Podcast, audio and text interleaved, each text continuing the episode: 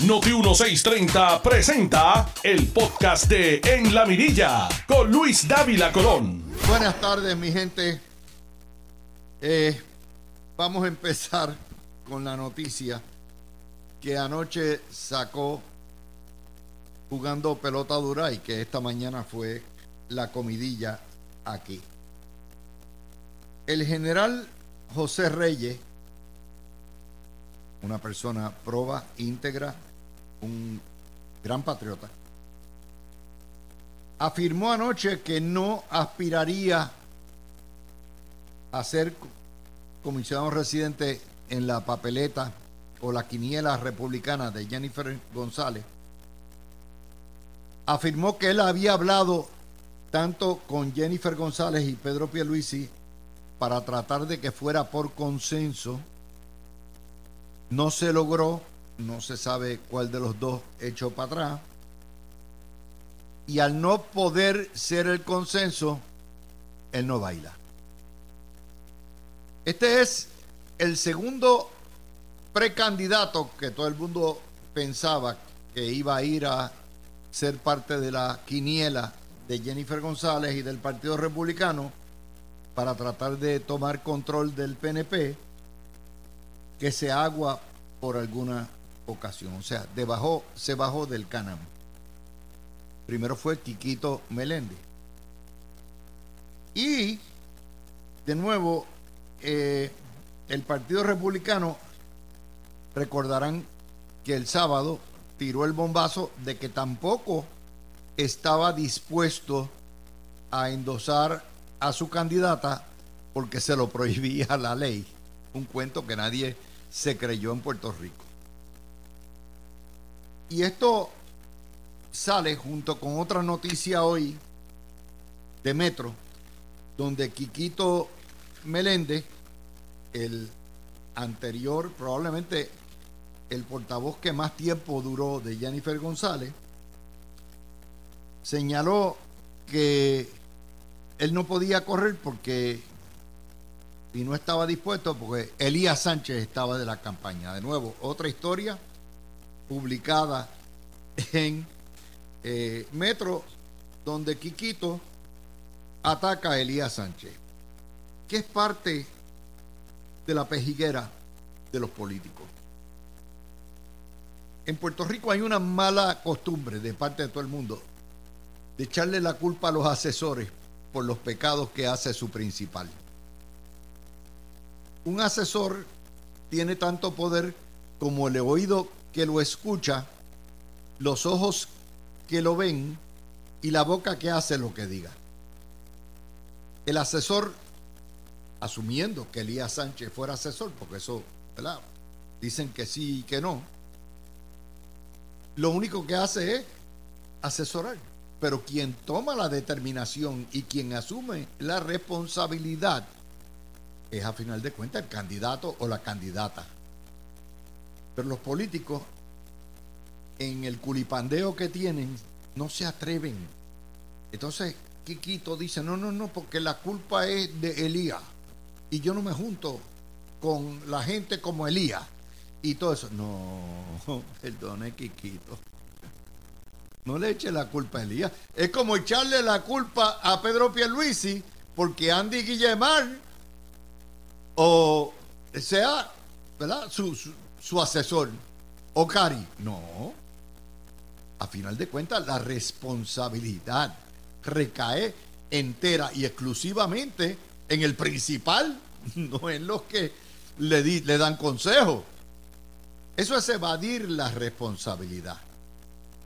Y por ahí empiezo, porque esta eh, reversa del general José Reyes, que hubiera sido un magnífico candidato, nos dice muchas cosas de lo que está pasando. Yo les he dicho que esta campaña lo que ha hecho es ir para atrás todo el tiempo. Yo no la entiendo, no la comprendo. Llevo casi 50 años analizando política. Y yo les hubiera dicho, si usted me hubieran dicho a mí, Dávila, ¿cómo tú ves una potencial primaria entre Jennifer González y, Pedro Pierluisi, yo los hubiera contestado como les decía antes. Hace cuatro meses atrás, yo les hubiera dicho, mire, eso es una pelea allá entre ingleses, pero ¿sabe qué? En la calle yo lo que detecto es que Jennifer está más fuerte que Pedro Pierluisi. Hace cuatro meses. Hoy, y yo me paso oyendo radio, viendo televisión y escuchando lo que ustedes dicen por las redes, yo no me atrevería a decir eso. Porque esto ha sido un error detrás de otro. Yo nunca había visto una campaña deshilacharse por cuenta propia sin que le dieran un palo como la campaña o lo que es la ambición o el, vamos a ponerlo, ambición es una palabra que no es correcta, el sueño de Jennifer González de ser candidata a gobernación a lo que tiene perfecto derecho. Nunca. Esto se ha deshilachado. Ustedes saben las bolas de béisbol que están hechas de cuero y de hilo amarrado adentro, con una goma de centro, de núcleo. Si usted le quita el cuero para afuera, usted va a ver que es hilo. Pero entonces, cuando yo era muchacho y se rompía el cuero y le dábamos a la bola, se jugaba con la bola de hilo, básicamente deshilachándose. Y cada vez la bola se hacía más chiquita. Porque el hilo estaba yendo. Esto yo nunca he visto algo así. ¿Por qué yo digo esto? Y soy de los que creo que peso por peso, libra por libra, hace cuatro meses Jennifer González se hubiera comido a Pedro Pierluisi. Not anymore. Por distintas razones. Los que han seguido el tracto de este problema, de, este problema que tiene el PNP, y los que han seguido el tracto del análisis que yo he hecho, saben que yo se los he narrado día por día explicándole los detalles. Que un segundo potencial candidato le diga no para bailar en quiniela a lo que es de forma extraoficial el intento del Partido Republicano de tomar control del PNP, nos dice mucho. ¿Por qué? Porque si las cosas en la calle estuvieran 75 a 25 como alegan eh, Aníbal Vega Borges y Ángel Cintrón, la gente se pelaba por ser parte de eso. Si de verdad fuera una paliza lo que va a recibir Pedro Pierluisi, tendría, no digo yo, un parejo para bailar. El colegio entero querría bailar con ella. Y eso no me suena. Eso no es lógico. Si usted es una estrella ascendente, todo el mundo quiere estar pegado al rabo. Número dos, el hecho de que el Partido Republicano se negara a endosarla públicamente utilizando la, excusa baladí de que la ley no se lo permite, que es un embuste, ya nos dice otra cosa. O sea, no solamente tenemos dos parejos que no bailan, sino que tenemos un partido que le estaba impulsando, pero que públicamente no tiene los pantalones para endosarla. Ese es otro factor. Eso no es lógico. Eso no es bueno para la candidatura de Jennifer González, porque si tú no encuentras parejo y a la misma vez en tu casa tampoco están dispuestos a endosarte, hay un serio problema de fondo. Tercero, los que aspiran quieren el endoso formal de los dos candidatos. Y quien abrió esa brecha fue Jennifer González porque dijo inmediatamente, no solamente voy a jadicar yo, voy a jadicar con mi parejo o el que va conmigo. Y abrió la puerta para toda, esta cosa, un error estratégico. porque no es necesario abrir las compuertas a todo. Pero eso nos quiere decir que personas como Seilhammer, como el general Reyes, que son candidatos que ya tienen la vida hecha, que tienen sus pensiones y sus negocios y que no necesitan ni de políticos, ni de contratos, ni de ningún tipo de ayuda, miraron la situación y probablemente hayan dicho, mm, mm, mm, ni para los guardias me voy a tirar, porque esa gente se va a esbaratar y en el proceso me voy a esbaratar yo, que es lo lógico. Pero hay otra cosa más. El general Reyes lo hacen vicepresidente de los republicanos. Yo creo que enaltece la plantilla republicana, le da seriedad. Pero salió de la Manga Productions, o sea, salió, ¿qué es esto? Y lo prepararon porque obviamente había un entendido de que él sería el compañero. Pero something funny happened on the way to the forum. El general Reyes estuvo en la convención republicana y vio el berenjenal que todos vimos y que todos escuchamos y que fue producto del análisis desde el sábado hasta ayer. Toda la guerra civil interna de republicanos contra republicanos, conservadores contra eh, republicanos religiosos, contra republicanos, o sea, ella vio, él vio todo aquello y por supuesto, cuando usted ve un berenjenal como ese, usted dice, espera, hold your horses. ¿Tú estás seguro que tú te quieres meter en este bollete? Y como buen general, buen militar, miró el campo de batalla, miró la locura y reculó, como debe ser. Y eso nos trae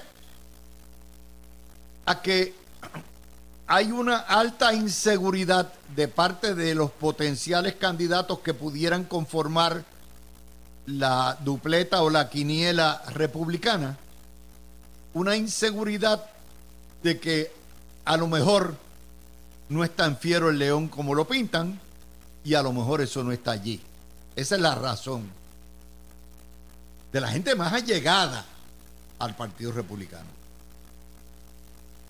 Y hoy sale en la portada del el vocero lo que yo les había anticipado que iba a ocurrir, que la primaria, cuán buena pueda ser, particularmente un reto un incumbente, requiere una estructura paralela y requiere la nominación de candidatos alternos de cada bando y bando que se va a propagar por todo y crea rupturas o escisiones que eventualmente dejan heridas en todos los niveles del partido, de arriba a abajo, particularmente tratándose de un incumbente.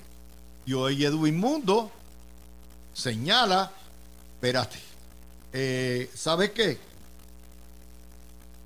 Esto es inusual, hay demasiado de incumbentes siendo retados.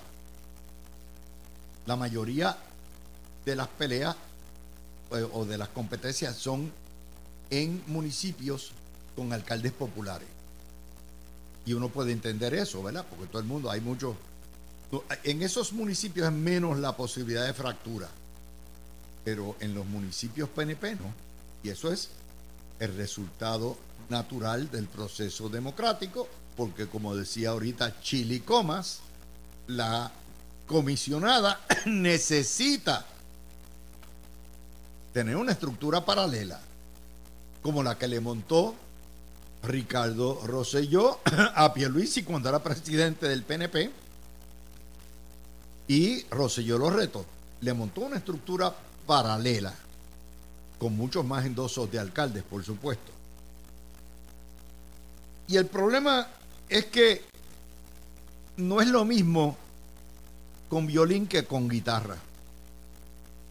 No es lo mismo hacer una campaña desde la victoria, porque Jennifer González ha sido exitosa en todo lo que ha hecho en su vida, pero una campaña cómoda con el respaldo de tu, total de tu partido, corriendo contra el adversario, campaña que antes, donde antes, simpática, chulita, de, de gestos, donde antes repartían las donas de Krispy Kreme, ahora sacan Canam y se montan en el Canam y entonces vienen y bregan con el Capitán América y después sacan a Marvel Woman y después de Marvel Woman juegan la campaña de los guaretos. O sea, cuando usted viene a ver, no es lo mismo hacer un tipo de campaña populista de, ese, de esa naturaleza simpática y chulería a tú tener que montar una campaña contra los propios tuyos. Con un agravante adicional. Y el agravante es que la campaña de Jennifer González no ha puesto en el contexto que esto no es una campaña de muñequitos, ni una campaña de carritos, ni una campaña de culeros y biberones, porque lo que está en juego es la lo que es las consecuencias funestas de que en ausencia de un PNP consolidado y unido, gana la independencia.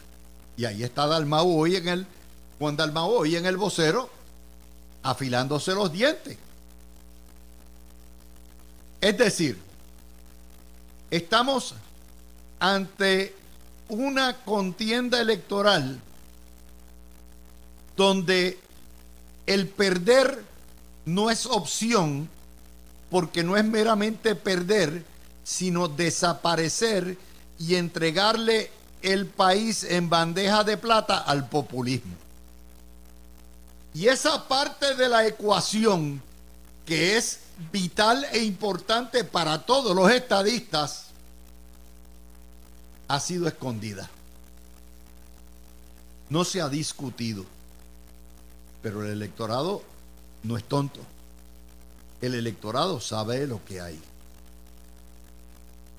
Y esto es el resultado del no tener pareja y el no tener el endoso del partido.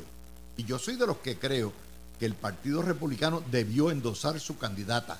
Y soy de los que creo también que el Partido Republicano tiene perfecto derecho, como parte del Partido sombrilla que es el PNP a decir, ¿sabes qué? Con los demócratas no vamos para ningún lado, esto es lo que hay. El problema es que esto requería una campaña de tres pares, una campaña orquestada, una campaña inteligente y no una campaña llena de errores todos los días, todos, todos, todos, todos los días.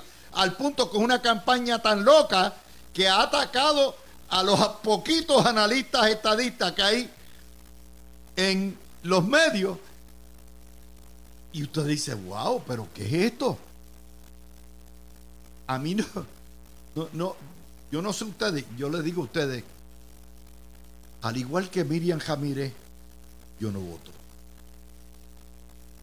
Yo estoy en la estadidad.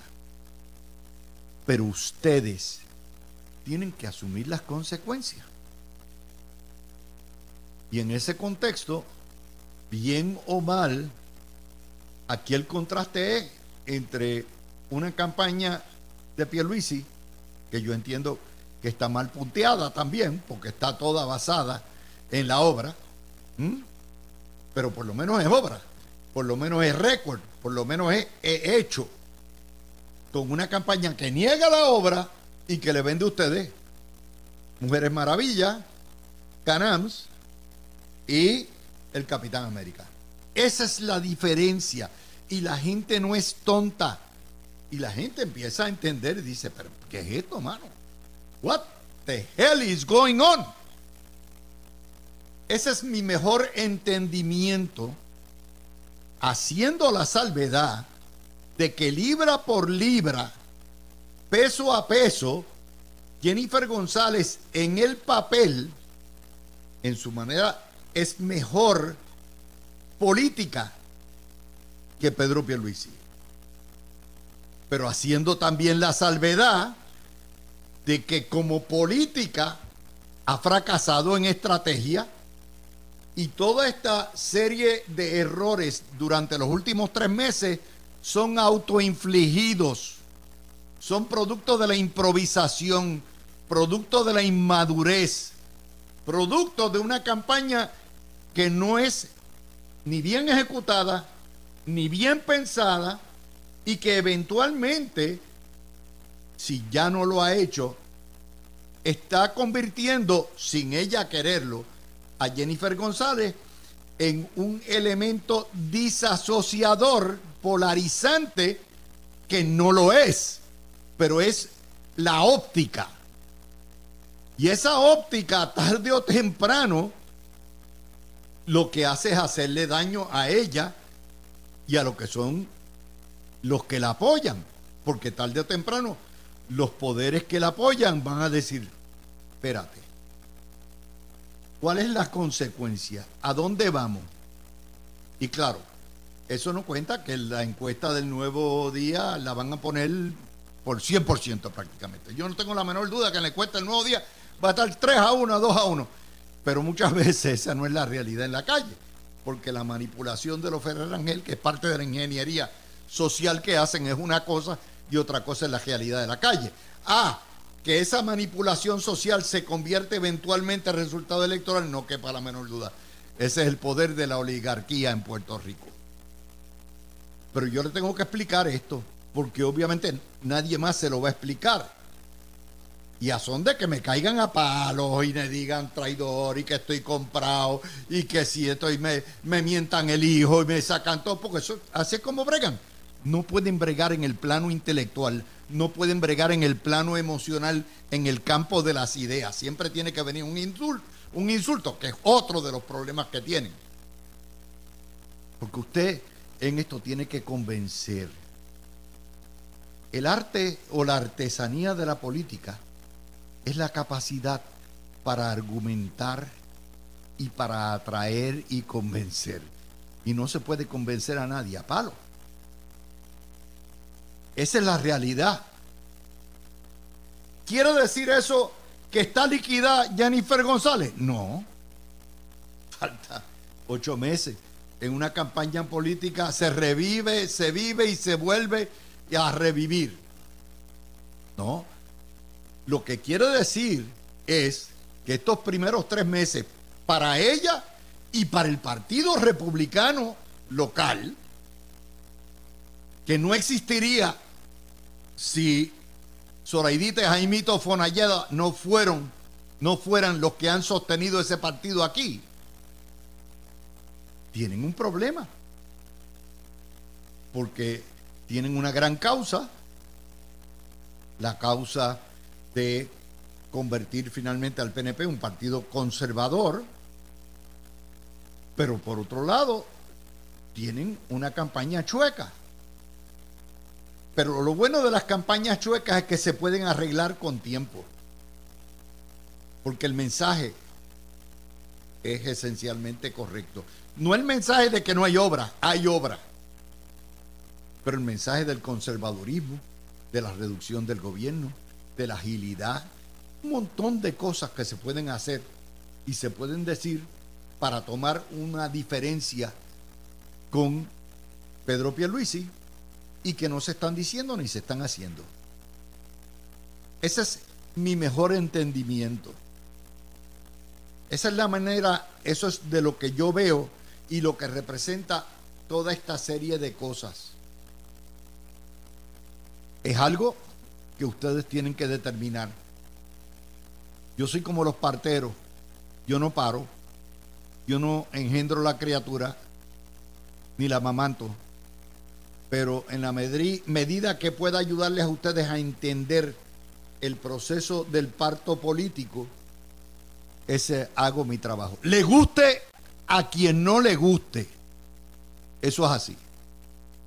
Los que tratan de intimidarme o acallarme o insultarme no conocen mi historia de 47 años. Yo siempre he sido un lobo solitario, un llanero solitario y a orgullo lo tengo.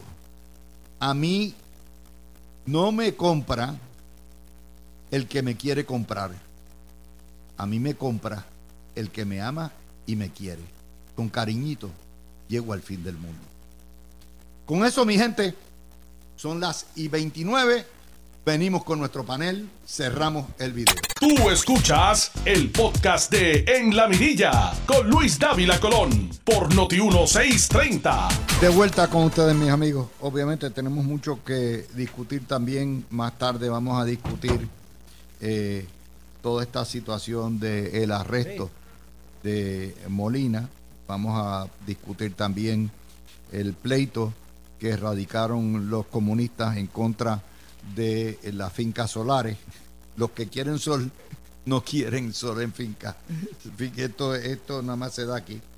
Y así que todo eso, pero vamos a empezar con el tema. Tengo ya nuestro panel, tengo por ahí a Tony Zagardía. Estoy por aquí. vamos con el tema de la determinación del general José Reyes, diciendo que no va a aspirar a comisionado residente a menos que sea una candidatura que sea avalada por unanimidad por el gobernador y por Jennifer González. Adelante, Tony. Y, saludos, Luis. Y estoy 200% de acuerdo con el general Reyes, a quien no conozco, lo conozco por los medios de comunicación. Me parece una persona articulada, una persona seria, que tiene mucho interés genuino en atender y ayudar al país. Pero no quiere en este momento de su vida envolverse en una campaña primarista que lo que hay que lo que van a ver son heridos, muertos.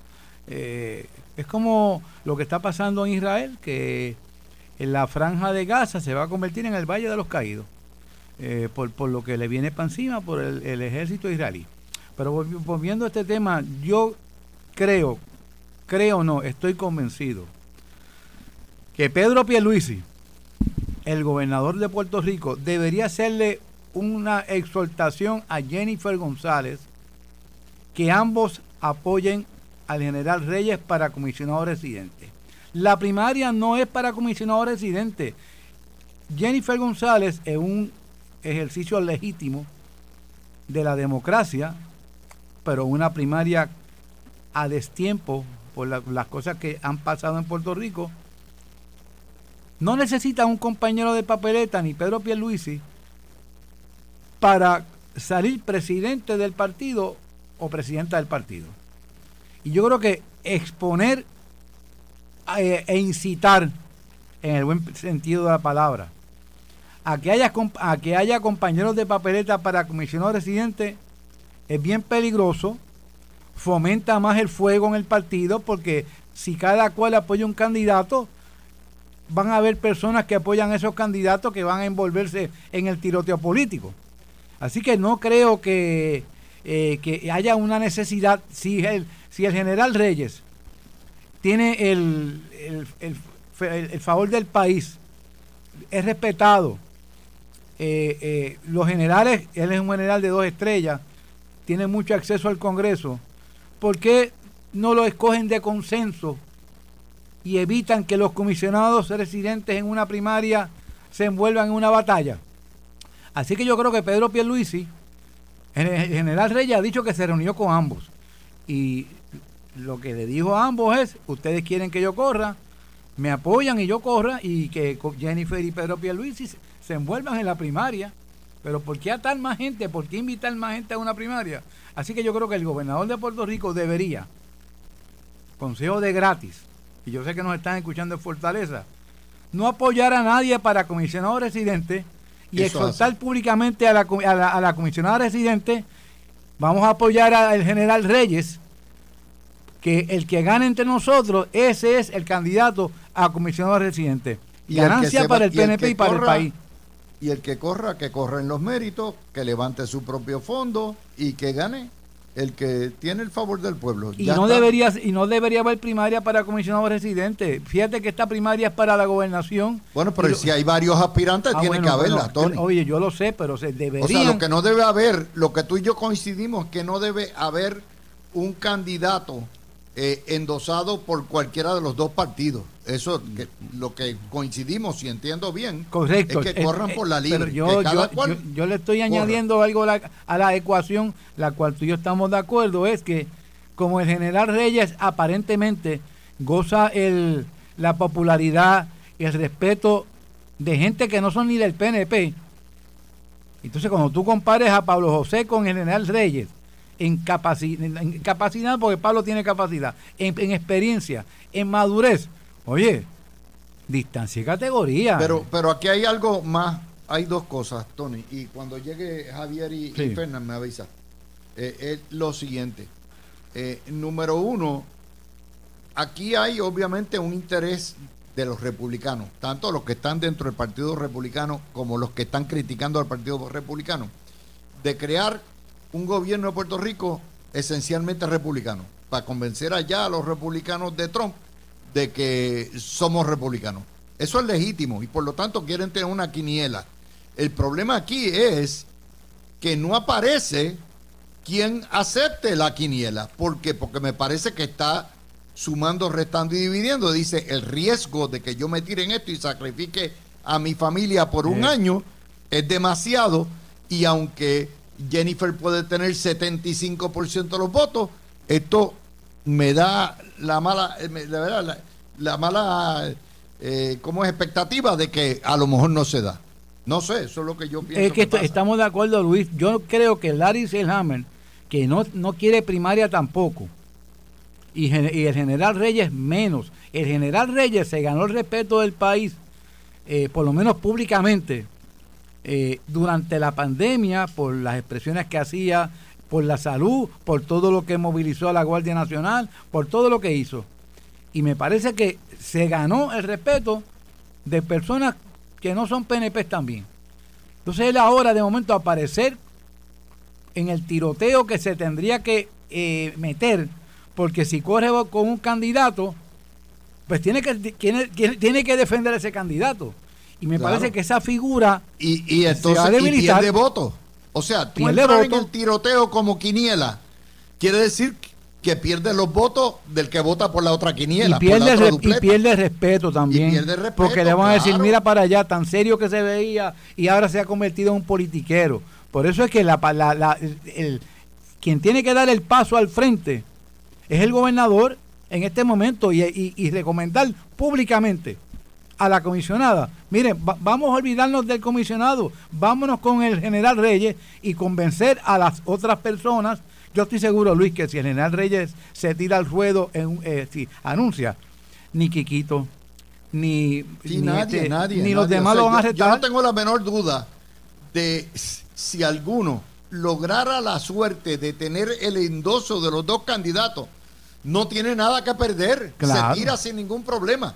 El problema es tirarte como parte de una quiniela contra otra quiniela. Cuando tú te tiras así, lo- no vas a ir a ganar votos, vas a perder votos. En- Porque el otro lado no te va a favorecer. Y en este momento las planchas te van a quemar.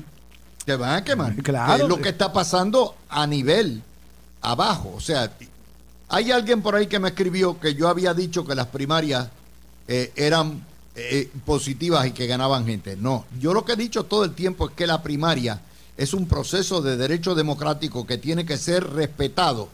Y siempre les he dicho, probándoles con números, que el resultado de cada primaria a la gobernación, no importa el partido, es que terminan perdiendo votos, aun cuando ganen la elección. Se los probé matemáticamente con los datos. Yo nunca he dicho que la primaria une a los partidos, todo lo contrario. Las primarias dividen el, el partido, pero aquellos partidos que creen en la democracia y en el proceso de selección tienen que permitir la primaria y no quitarle el derecho al que aspire. Eso es lo que he dicho. Luis, aquí, es que la aquí, gente- a- aunque es una cuestión legal y todavía los muchachos no han llegado, por eso que te sigo hablando. Sí, sí, no te apures, la, tranquilo, la- la seguimos primaria este se ha convertido en un relajo. Ah, yo quiero aspirar y voy a retar al incumbente, pero ven acá, vamos a ver por qué se hace una primaria. Porque hay un incumbente que uno entiende ha hecho mal trabajo o ha tenido unos escándalos y merece un cambio porque no se quiere quitar. Pero aquí la primaria se ha convertido, es democrático, sí, pero se ha convertido en, un relajo. Eh, y, y como tú dices, y estoy de acuerdo, la primaria no es ilegal, pero los que se unen a defender a su candidato convierten la primaria en un ejercicio peligroso, divisorio, porque se atacan, porque no se van a las ideas, eh, y porque, lo que está envuelto es el independencia está esperando en la esquina. Juan Dalmau eh, está en eh, este momento. Es lo que cambia todo a, esto. afilándose los colmillos, porque sabe que, como dijo Mundo los otros días en una, en una entrevista que le hicieron, la primaria puede llevar al PNP a una derrota que no es merecida en este momento porque para bien o para mal ningún cuatrenio es perfecto. Pero este cuatrenio con todo lo que ha pasado, eh, yo veo más positivos que negativos. Tú escuchaste el podcast de En la Mirilla con Luis Dávila Colón en Noti 1630.